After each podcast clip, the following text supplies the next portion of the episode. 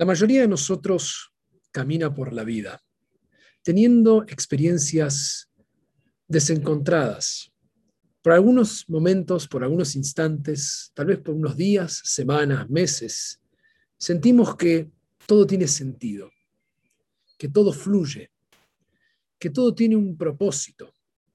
Sin embargo, también muchas veces sentimos que no podemos encontrarnos a nosotros mismos. Sentimos un sinsentido. No sabemos dónde vamos, no sabemos de qué se trata lo que estamos haciendo y perdemos la orientación en la vida. Sin embargo, existe un atributo, una midá, una medida dentro nuestro que podemos evocar una y otra vez que nos ayuda justamente a reubicar nuestro camino, y vivir continuamente con la cordura, con el corazón vinculado con un propósito que alimenta nuestro día a día, incluso cuando enfrentamos desafíos, incluso cuando enfrentamos aquello que no esperábamos.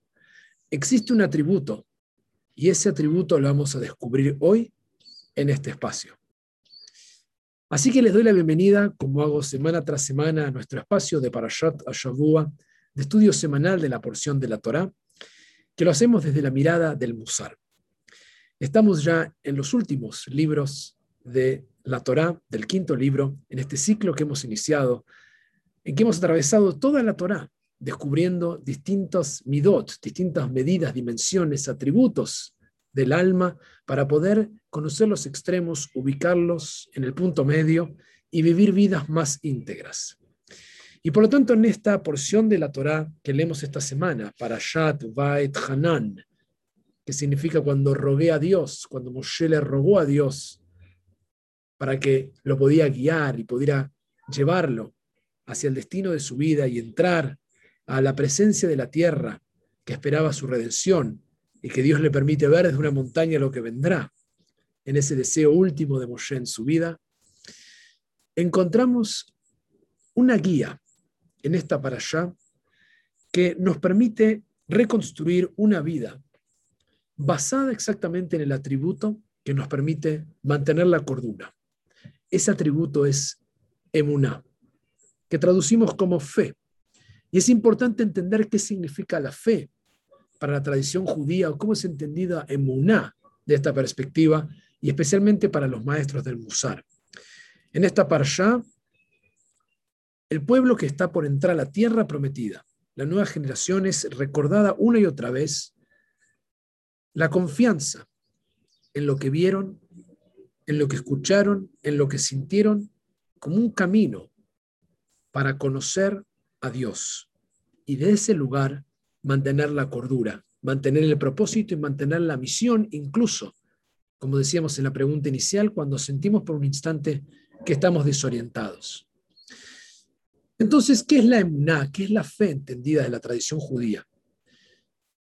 Alan Morinis, uno de los grandes maestros del Musar y quien he utilizado una y otra vez en estos encuentros, estos espacios, resume la emuná y la fe no como algo que debemos entender, sino como algo que debemos experimentar. Por eso se habla del conocer.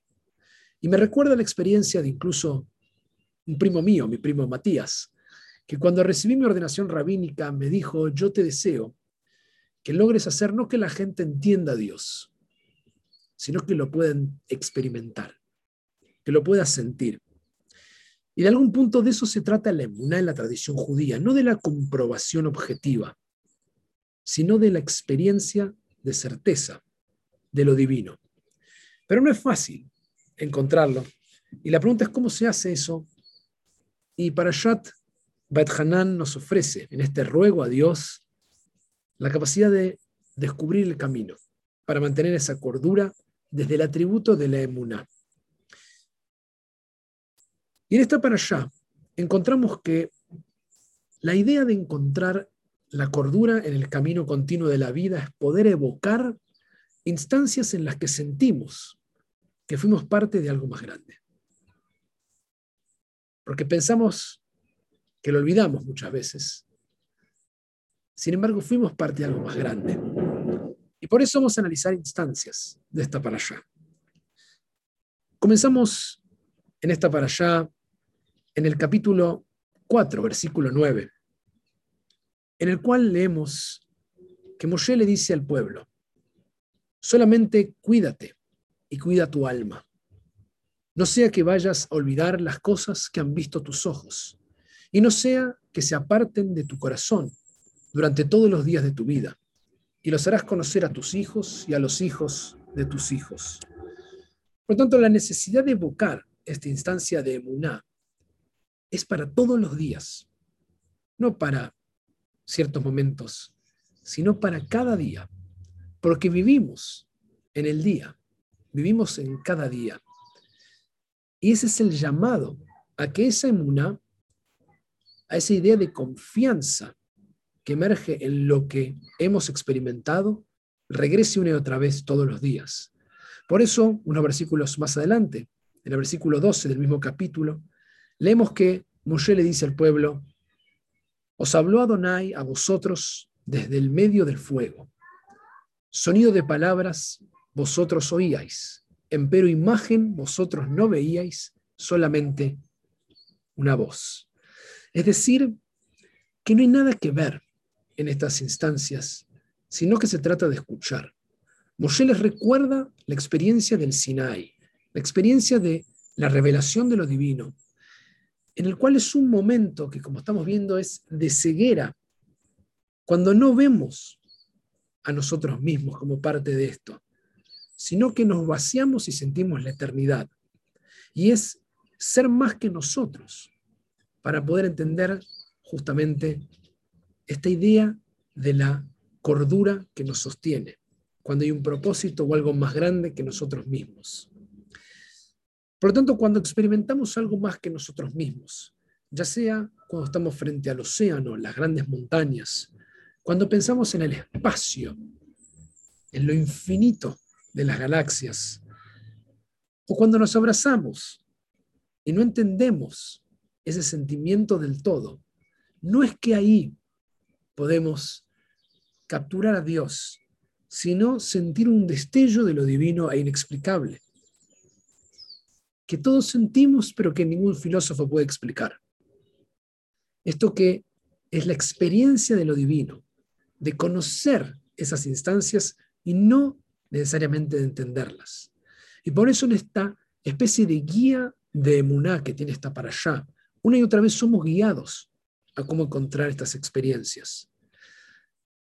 Por lo tanto, no es algo que debemos hacer cada tanto, sino todos los días, es algo que cuando lo presentimos, no necesariamente es ver algo, sino escuchar algo, evocar algo que hemos vivido, sino que además continúa después en esta misma, para allá, en el capítulo 4, versículo 23, cuando Moshe le dice al pueblo, cuidaos vosotros, no sea que olvidéis el pacto de Adonai vuestro Dios, que ha concertado con vosotros.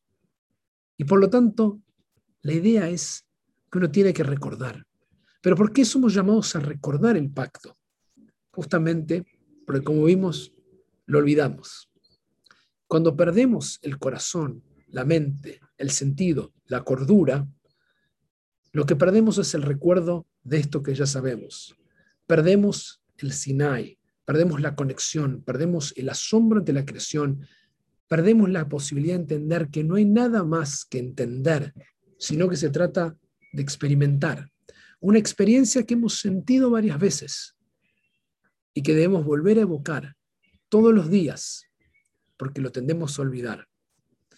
No es una casualidad que luego en esta misma para allá encontramos acto seguido la recapitulación de los diez mandamientos en su nueva versión, que si recordamos en este libro aparece nuevamente, más allá que son mencionados en el libro de Shmot, cuando Moshe en este libro vuelve a contar toda la historia a nueva generación, vuelve a traer los diez mandamientos que figuran en esta para allá, con la presencia de lo divino en todo lo sagrado de la vida e incluso en lo terrenal, que tiene los diez mandamientos en su segunda parte, donde también hay emuná, hay cordura en cada día, en cada instancia de nuestros actos, en honrar a nuestros padres, y en recordar por qué no debemos robar, asesinar y desear o codiciar.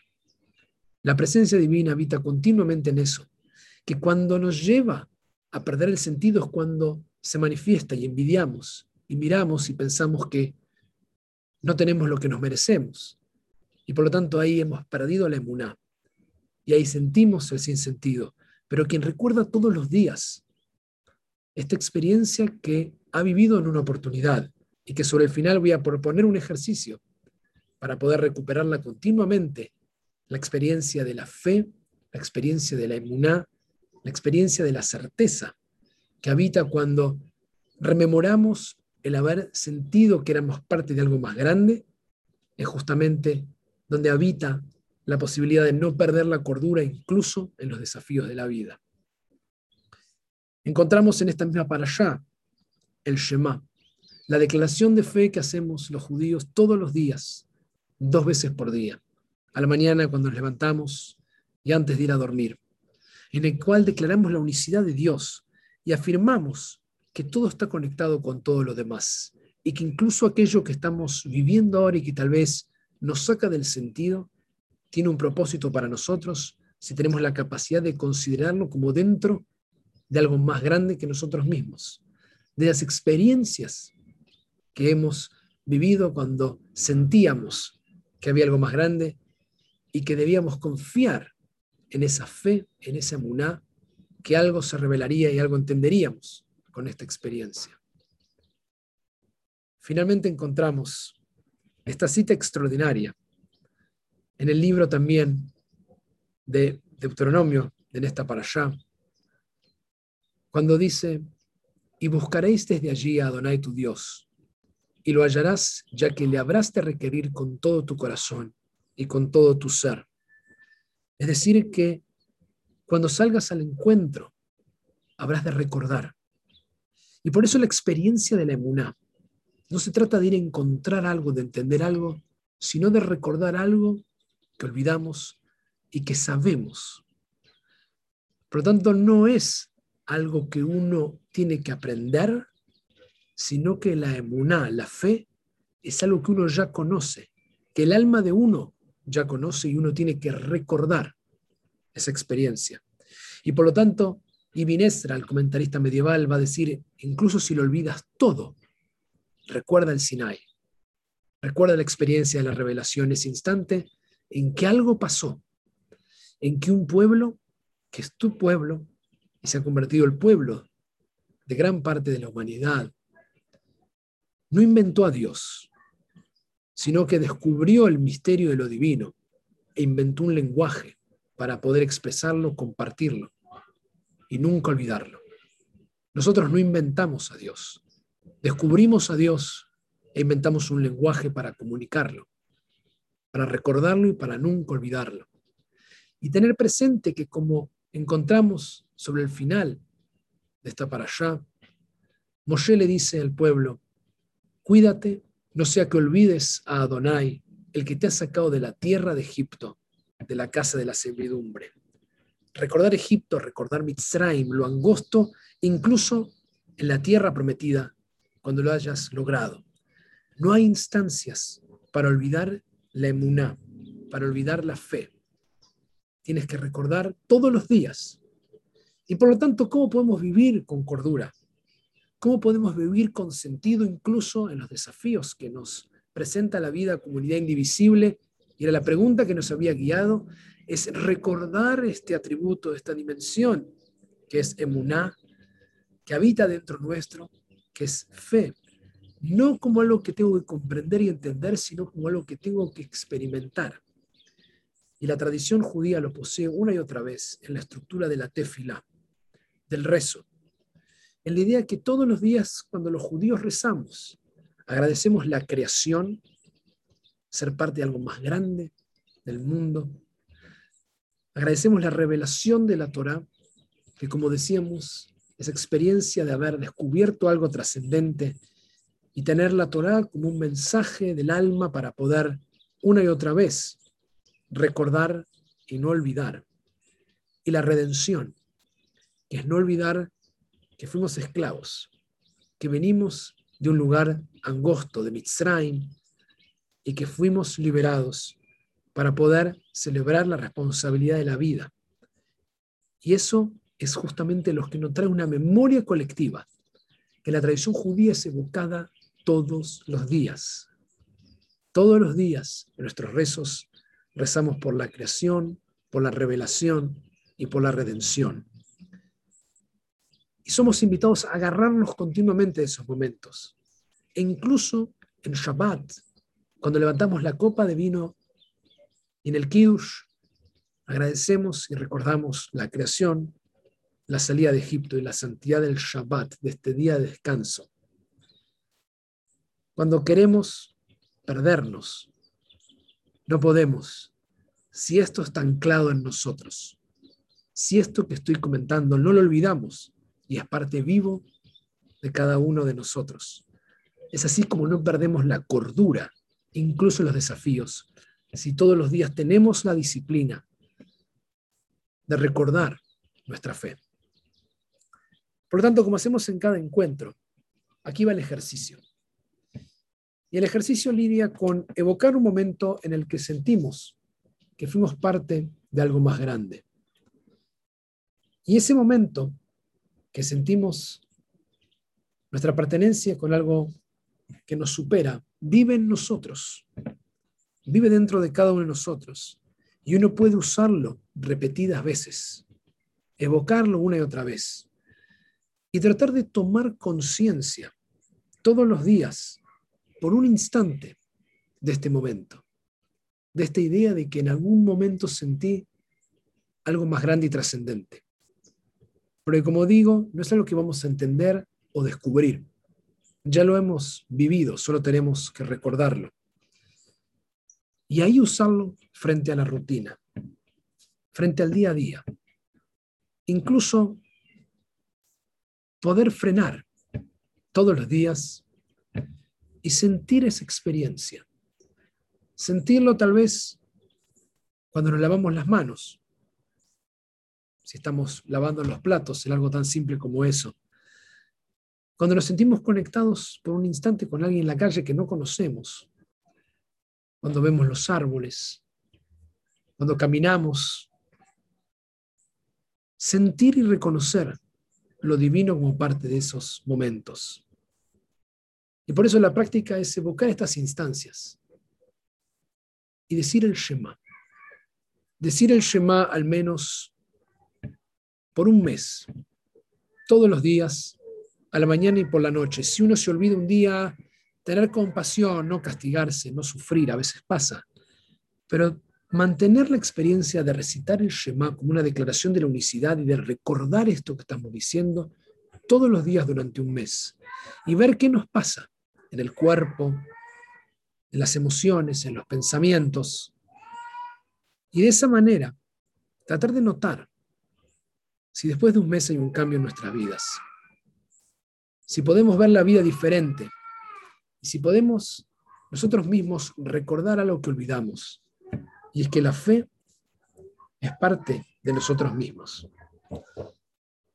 Así que les deseo una excelente semana y un mes poniendo a prueba el Shema todos los días, dos veces por día. Shema Israel, Adonai Eloheinu, Adonai Echad, escucha Israel. Dios, nuestro Dios, es uno y único. Y entender ahí la totalidad, recordar este atributo del alma para nunca perder la cordura, porque esa es la manera en que hemos logrado sobrevivir, no solo armando un hogar judío por miles de años, como dice Jonathan Sachs, en comunidad, sino con la emuna, con la fe, que nos ha movido y nos ha sostenido y nos ha invitado a prosperar, más allá de todas las adversidades que como pueblo hemos atravesado, luego de haber vivido esta experiencia de Tisha B'Av en camino hacia Rosh Hashanah. Shavuot y hasta el próximo encuentro.